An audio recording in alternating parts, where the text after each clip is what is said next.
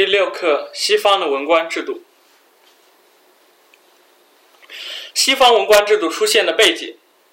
资本主义的发展需要高效的官员录用制度。中古时期，西欧社会管理主要依靠教士和封建领主。后来，随着国王权力的扩大，需要处理的事务越来越多，国王往往挑选自己的亲信处理这些事务，并赐予他们官职。那时候，官员只为国王和权贵服务，类似于仆从。十七至十八世纪，欧美国家逐渐建立起资本主义制度，但官员的选拔仍存在许多问题。少数人或集团掌握着官员的任免权。他们将官职作为礼品或商品私相授受，导致营私舞弊、卖官隔绝等政治乱象频发。内阁制和政党政治形成后，出现了所谓的政党分肥制。执政党一般会把官职分给党内同僚，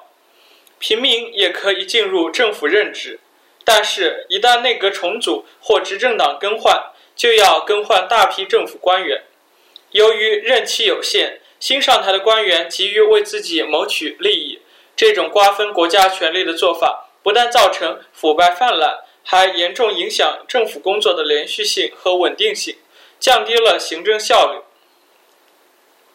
工业革命后，英国等资本主义国家的生产力水平大大提高，政府除了维护社会治安、国防、财政和税收等传统事务以外，还要管理经济、文化和科技等新的社会事务，国家管理职能急剧扩展，管理的事务也越来越复杂，急需建立能迅速处理日常事务的职业官僚体系。同时，随着教育程度的提高，人们要求平等参与政府工作的愿望日益强烈，于是向社会开放政府公职、改革官员录用制度以及建立廉洁高效政府的呼声日益高涨。西方文官制度的建立。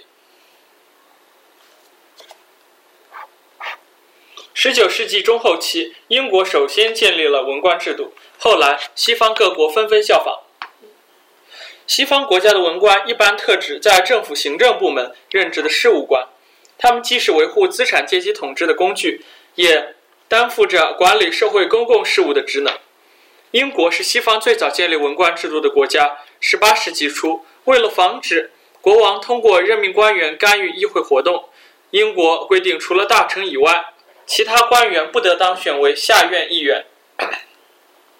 十九世纪初，为了保证政府工作不受政党更替的影响，英国的一些政府部门开始设立常务次官的职位。这样，英国政府的官员分为两类：一类是政务官，包括大臣和政务次官或政务秘书，他们随内阁共进退。另一类是事务官及文官，包括常务次官直至以下的一般政府工作人员，负责具体事务，不受党派影响，可以长期任职。一八五四年，英国和俄国在克里米亚作战，由于政府机构混乱，官员昏庸无能，导致英军因后勤供应问题伤亡惨重，人们对政府管理能力强烈不满。一八五五年。英国政府接受关于建立常任文官制度的报告的建议，颁布法令，建立不受党派干涉的文官委员会，对被推荐的候选人进行考试。一八七零年，英国再次颁布法令，规定多数重要文官职位必须通过公开竞争考试择优录用。文官委员会有权独立决定文官的基本录用条件，最终确立了文官制度。其他资本主义国家也在学习英国文官制度的基础上，结合本国实际。着手建立文官制度。一八八三年，美国国会通过了《美国文官法》，建立了文官制度。第二次世界大战后，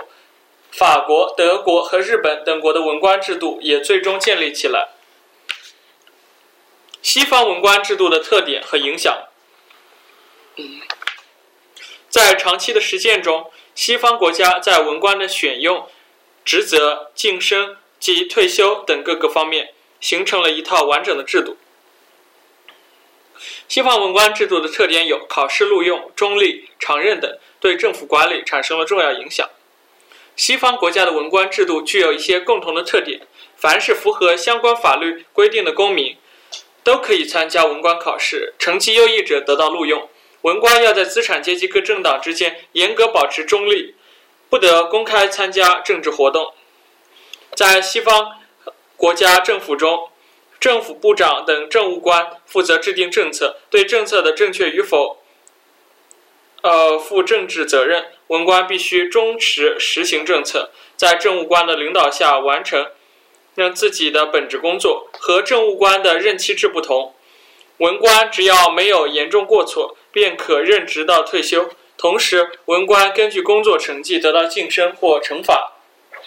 文官制度作为资本主义制度下的一种行政管理制度，规范了西方国家政府行政部门事务官的选用和管理，实现了政治和管理的分离，有利于政府工作的稳定性和持续性，促进了国家治理水平的提高。但是，这种制度也容易滋生官僚习气和僵化现象，文官人数急剧膨胀，大大增加了国家财政负担。文官的层次、层级、层次也越来越多，工作项目层层报批，推诿扯皮，出现争权夺利现象，一定程度上影响了政府的工作效率。